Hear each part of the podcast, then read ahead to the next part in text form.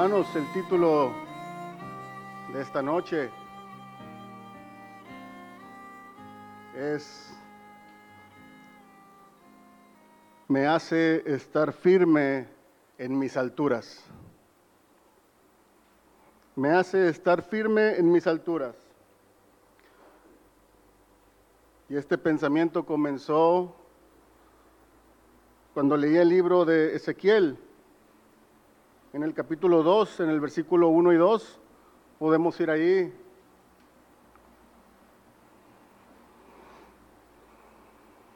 Dice el Señor, me dijo, hijo de hombre, ponte sobre tus pies y hablaré contigo. Y luego que me habló, entró el Espíritu en mí y me afirmó sobre mis pies y oí al que me hablaba. Amén. Cuando leía esto, hermano, resaltó en mí la línea y me afirmó sobre mis pies, entendiendo que el que decía esto es Ezequiel, un profeta mayor. Y que él diga, me afirmó sobre mis pies, es un hecho, ya era un hecho para él. No es a ver, a ver si estoy firme, no. Él ya estaba firme en sus pies.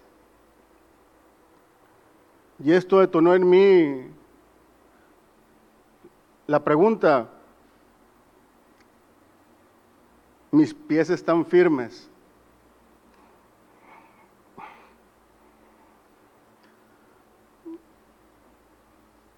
Aquí comienza mi meditación, hermanos, sobre afirmar nuestros pies. Y existen varias citas, no, no vamos a ir a todas, pero se las comparto. Segunda de Samuel 22, 33, 34. Salmos 18, 33. Habacuc 3, 19.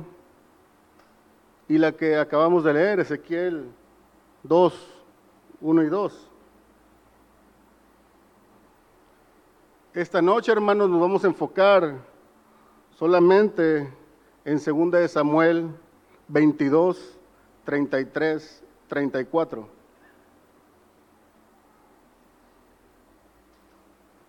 ¿Podemos decir amén cuando lo tengamos?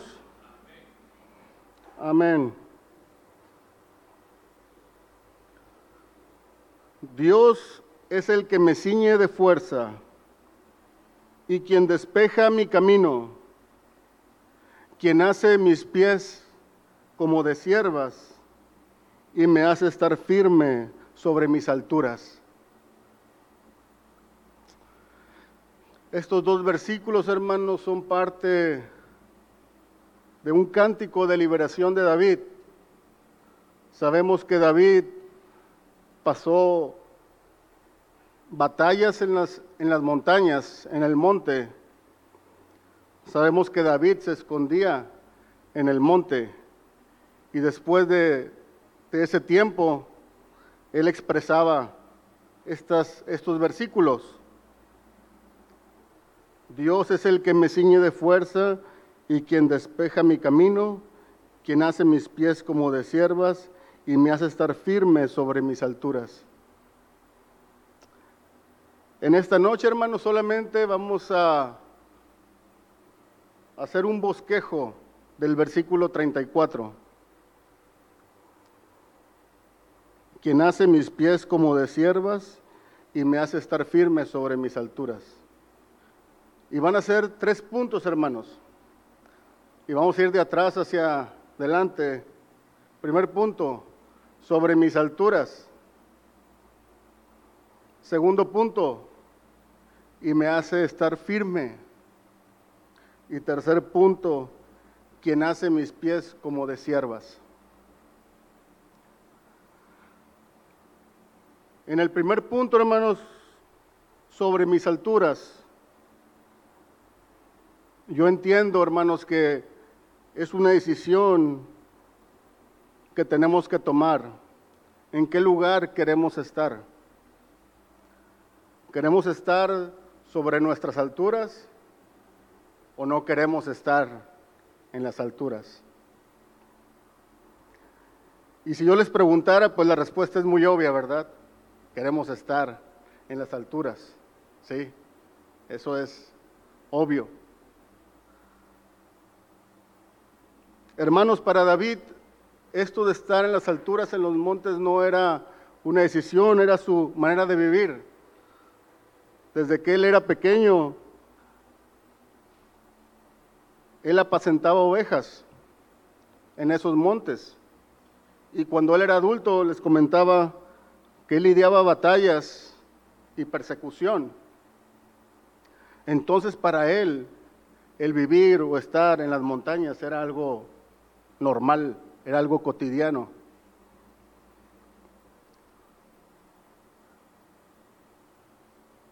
Entonces, ¿por qué hago la pregunta? ¿Será que es un buen lugar para estar o no estar en las alturas? sabemos que es un, es un buen lugar. Pero yo quise investigar un poco, hermanos, otra vez en el contexto de batallas con montañas, ¿qué, qué es? ¿Qué hace que las montañas sea un lugar considerado para hacer guerras? Hoy en día o desde hace mucho tiempo en la humanidad y hasta el día de hoy, muchas de las guerras o guerrillas ocurren en las montañas, en diferentes países, Sudamérica, México, en, medio, el Medio Oriente, pasan este tipo de guerras en las montañas. Entonces yo quise buscar qué hace que las montañas sean un lugar considerado para hacer guerras. Y encontré 10 puntos. Y les voy a dar primero 5 y luego les voy a explicar otros cinco.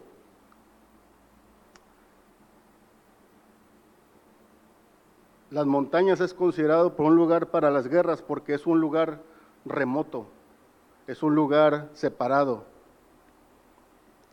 También es un lugar solitario. Es un lugar donde el desarrollo no llega. No es como en la ciudad. En las montañas no hay desarrollo. Suelen ser áreas más pobres de la tierra. Es un lugar donde la gente que vive ahí es muy arraigada a sus tradiciones y costumbres. Entonces, ¿será que si queremos estar en las montañas, en las alturas?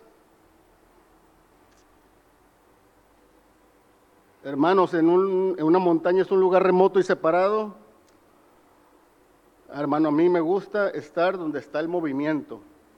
A mí me gusta donde está la gente, donde están las tiendas, donde está eh, la iglesia, donde están centros comerciales, donde está mi familia, donde está mi casa. Aquí en el centro de Monterrey es un lugar donde a mí me gusta estar.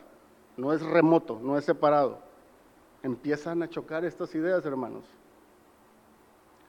Es un lugar solitario, en un lugar solitario, hermanos, es difícil el compañerismo.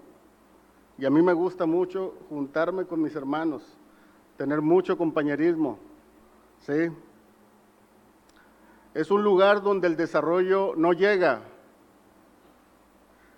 Mi celular no tiene red, no tiene internet, no hay tubería de agua, no hay tubería de gas, no llega la electricidad es un lugar incómodo. No llega el desarrollo ahí, pero a mí me gusta tener todas estas comodidades. Suelen ser áreas donde más pobres hay en la tierra. Hermanos, yo estoy buscando mi, ¿cómo dicen ahora? Mi libertad financiera. Estoy buscando cómo hacer riqueza, cómo tener más negocios, cómo tener más propiedades. Bueno, en, las montañas está al revés. Y es un lugar donde la gente que vive ya es muy arraigada a sus tradiciones. No, a mí me gusta la ciudad porque hay una opciones de culturas, diferentes ideas, diferentes le dicen libertad de expresión. No, en las montañas así es, porque así ha hecho toda la vida de esa manera. Entonces, hermanos, yo meditaba, todas estas ideas van en contra de mi manera de ser, de mi manera de pensar. Y empiezan a chocar con mis pensamientos. Hermanos, lo que quiero con estos ejemplos es que lo cambiemos a un ambiente espiritual, ¿verdad? Que podamos vivir separados, remotos, pero para Él. Amén. Que no queramos ser aceptados por este mundo. Tal vez nos vean hasta raros porque no participamos de lo que ellos participan y vamos a estar solos. Pero el Señor quiere que nos apartemos, que estemos solos, especiales para Él. Que estemos agradecidos con el Señor, con lo que Él nos da, y confiemos a Él nuestras vidas acerca de nuestro futuro. No acerca de lo que yo puedo hacer, sino lo que Él puede hacer en mí. Amén. Hermanos, que obedezcamos el consejo que nos, que nos han dado. No usar la tecnología cuando puede ser de peligro para nosotros. No usar aplicaciones, redes sociales. El desarrollo no llega, ¿verdad? Bueno, ese desarrollo también nos impacta, pero nos han enseñado de esto. El Señor quiere que, que vayamos hacia esa dirección. Y hermanos, que vivamos bajo la verdad. Hermanos, para poder aceptar todas estas condiciones de vida, oíamos en la profecía, debemos ser humildes y confiar en el Señor. Porque de otra manera nuestra carne no aceptaría estas condiciones de vida. Me resisto, me resisto a ellas. Me gustan esas condiciones de vida, pero van en contra de lo que el Señor quiere para nosotros. Amén. Les comenté, hermanos, que eran diez cosas, ¿verdad? Faltan cinco. Que hace que las montañas sean un lugar considerado para las guerras. Y estas cinco me dan más esperanza, hermanos.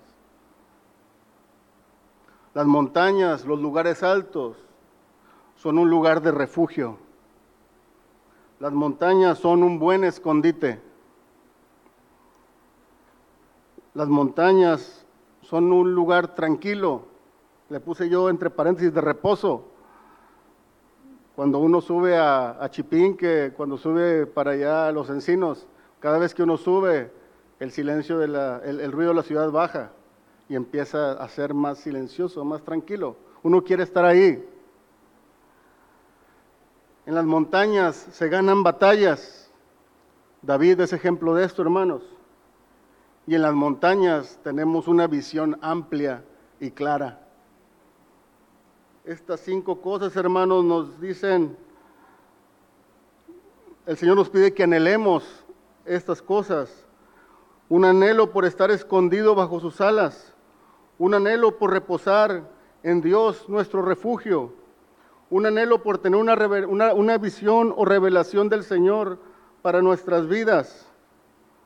Un anhelo para estar listo y ganar las batallas a nuestros enemigos pero necesitamos, hermanos, la humildad y nuestra confianza puesta en el Señor para estar sobre nuestras alturas. Amén.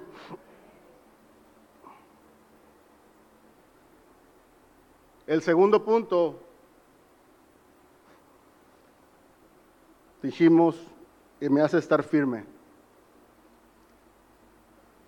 Ya que hemos decidido, porque hemos decidido estar en las alturas con esta explicación, amén, yo quiero estar sobre mis alturas, entonces esa primera condición la queremos. Entonces vamos al siguiente. Y me hace estar firme sobre mis alturas, en el versículo 34 de 2 de Samuel 22. Ahora, hermanos, en el trayecto para llegar a esas alturas hay peligros, hay situaciones adversas, dudas, dificultades que nos pueden hacer resbalar, caer o hasta morir. Entonces queremos ver cómo podemos estar firmes y no caer, no resbalar y no morir. Cuando yo pensaba en qué elementos me podían ayudar a estar firmes en el Señor, vinieron tres cosas a mi mente.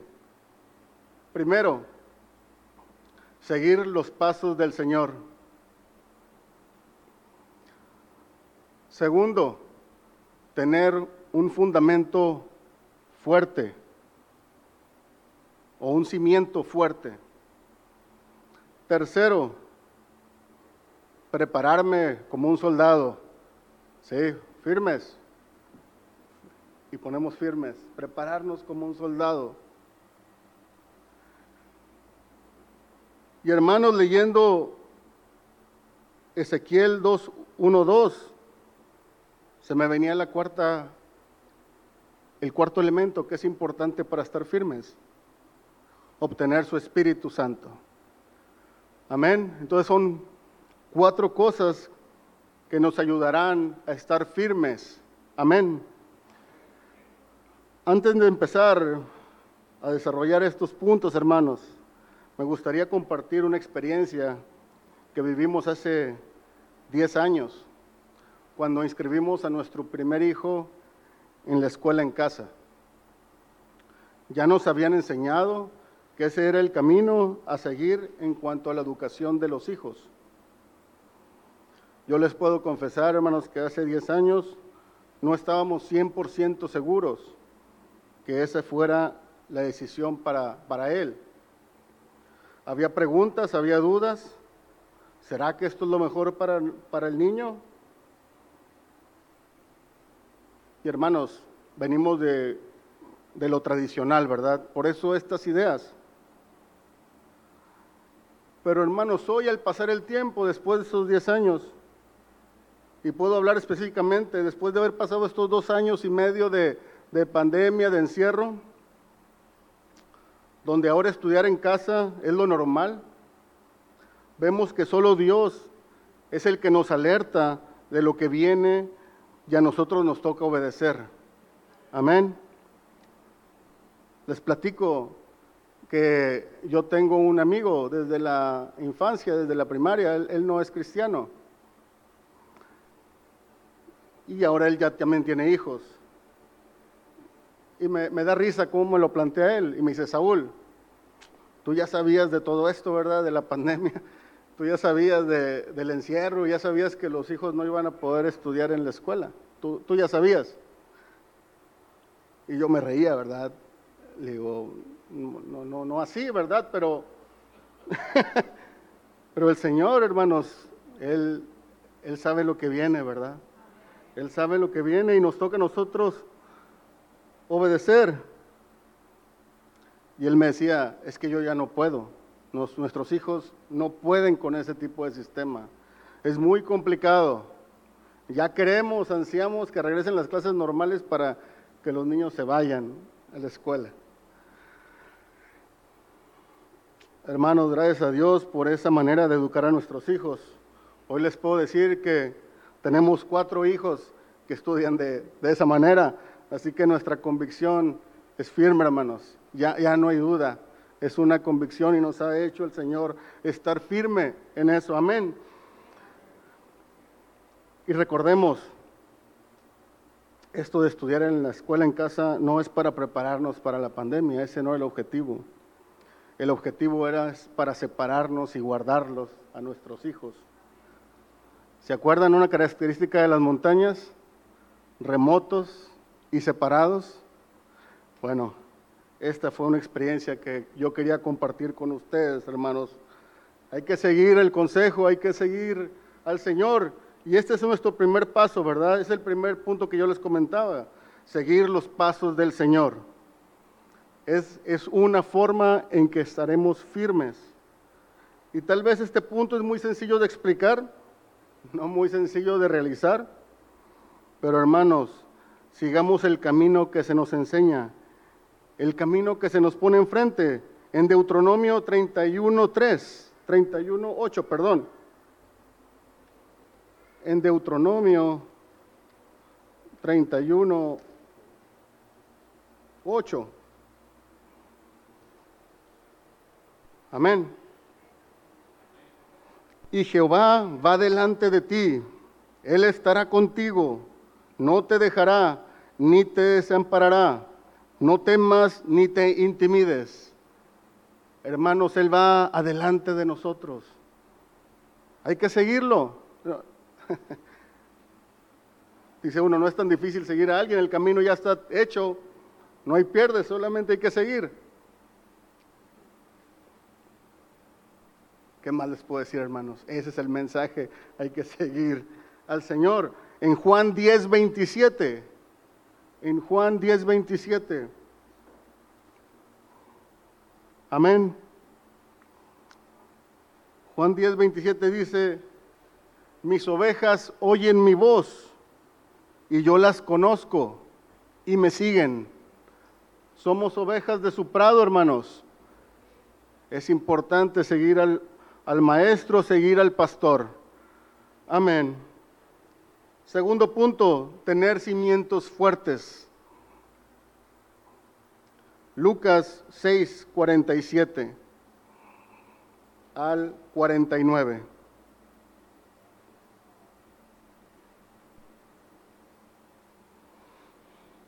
Amén.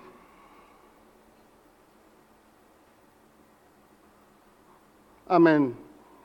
Lucas 6, 47. Todo aquel que viene a mí y oye mis palabras y las hace, os indicaré a quien es semejante. Semejante es al hombre que al edificar una casa cavó y ahondó y puso el fundamento sobre la roca.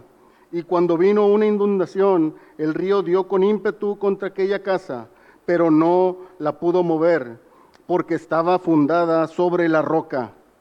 Mas el que oyó y no hizo, semejante es al hombre que edificó su casa sobre tierra, sin fundamento, contra la cual el río dio con ímpetu y luego cayó, y fue grande la ruina de aquella casa. Hermanos, dos puntos aquí a resaltar. Que nuestra vida esté fundada, hermanos, sobre la roca.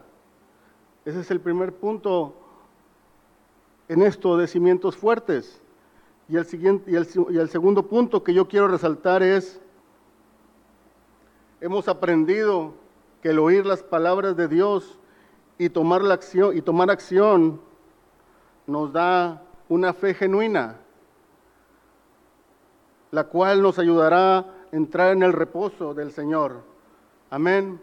Esta es la segunda clave en este punto, que nuestra vida esté fundada sobre la roca y que oigamos y obedezcamos lo que el Señor nos habla.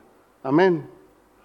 El siguiente punto, tener una preparación de un soldado. Y vamos a ver la armadura de Dios en Efesios 6, del 13 al 18, hermanos. Por tanto, tomad toda la armadura de Dios para que podáis resistir en el día malo.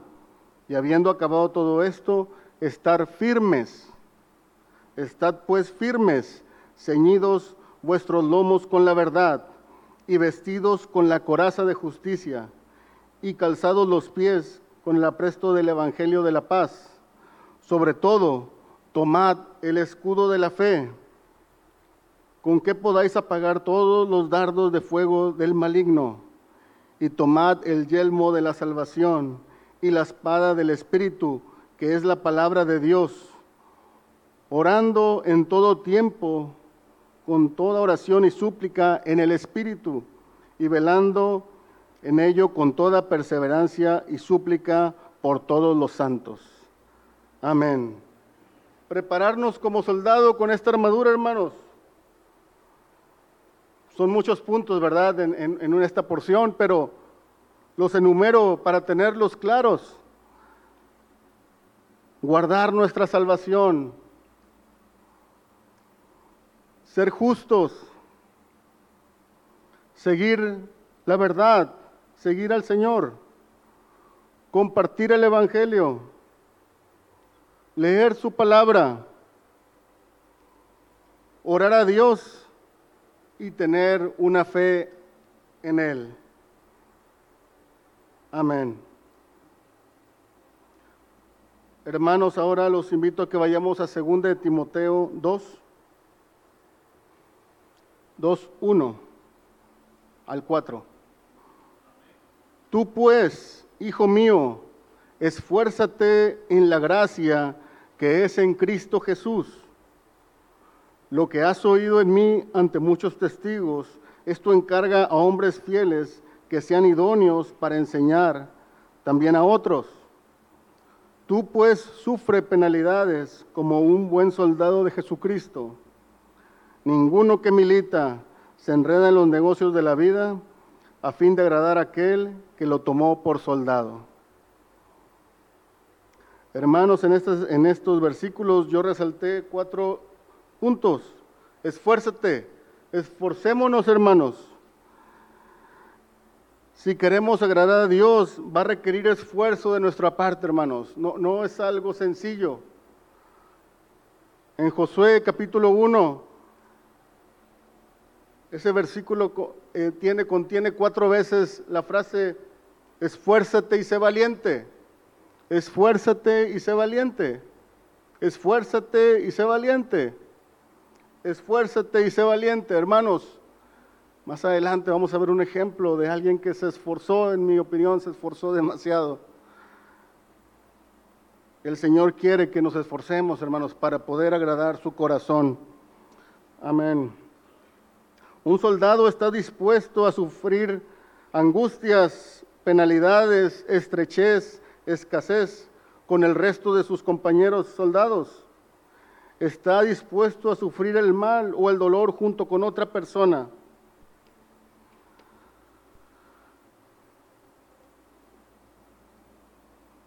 Hermanos, ¿estamos dispuestos nosotros a sufrir angustias? ¿A sufrir estrechez, pruebas? Si queremos estar firmes, hermanos, tenemos que pasar por estas pruebas, pasar por estas angustias que al final el Señor nos expone. Un soldado se caracteriza por su separación de la vida normal. Un soldado activo no tiene un trabajo de 9 de la mañana a 5 de la tarde o un trabajo de 40 horas por semana. Un soldado activo sirve 24 horas al día, los 365 días del año. Su cuerpo, su salud, sus conocimientos, su tiempo, todo lo que él es, pertenece al ejército. Y yo le cambié un poco aquí a esta descripción. Todo mi cuerpo, toda mi salud, todos mis conocimientos y todo mi tiempo le pertenece a Él. Amén.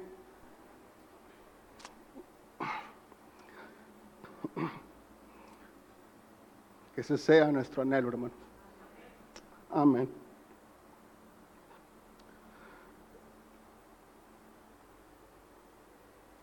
Su Espíritu Santo en Ezequiel 2, 1 y 2.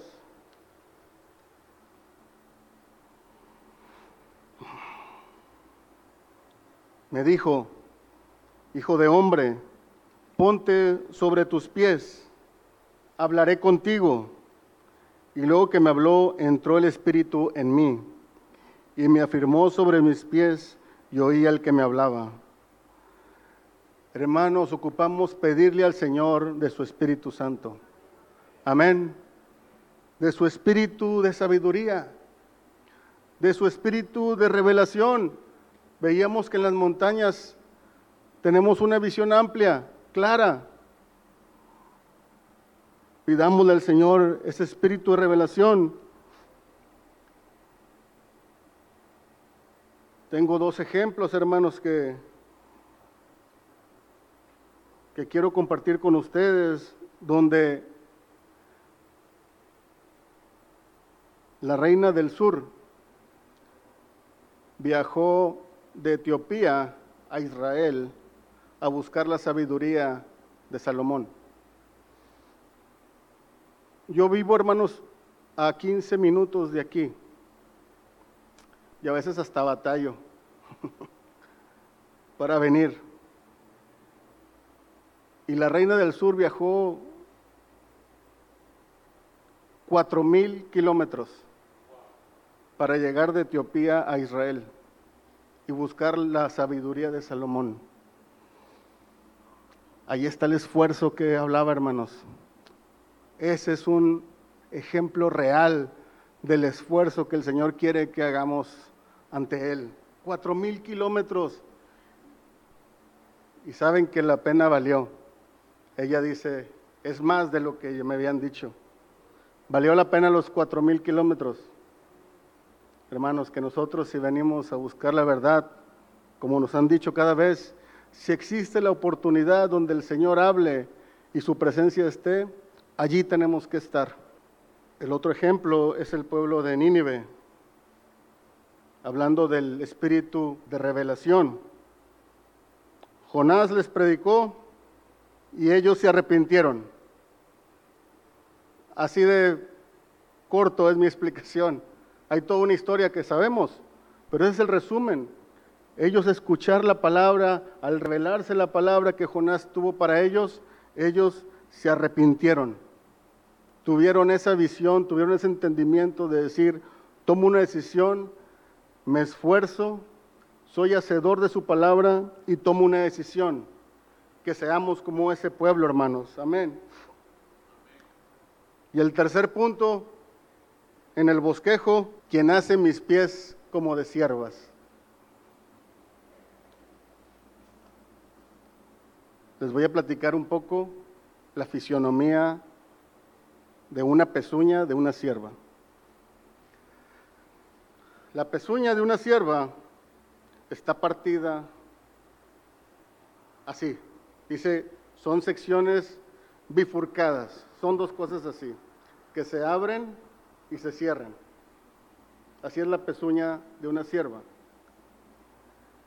En las suelas tiene una, una tipo almohadilla que es como una goma y hace que se sujete del de la pequeña cresta, del pequeño pico donde debe de sujetarse. Y en sus laterales está fuerte, es sólido. Entonces su agarre es muy fuerte. Dice que para las siervas caminar en un área de 10 centímetros es como para nosotros caminar en una calle.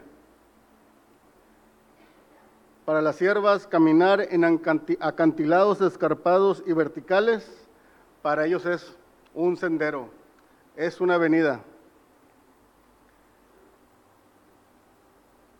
Hermanos, y si vamos a segunda de Samuel 22, 37.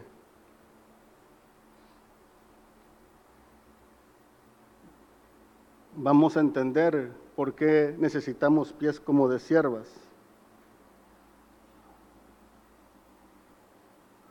Amén. Segunda de Samuel 22, 37. Tú ensanchaste mis pasos debajo de mí y mis pies no han resbalado. Él ensancha, hermanos, este, estos pies que tenemos para evitar caer con la fisionomía de las pezuñas de una sierva. Amén. Que el Señor les bendiga, hermano.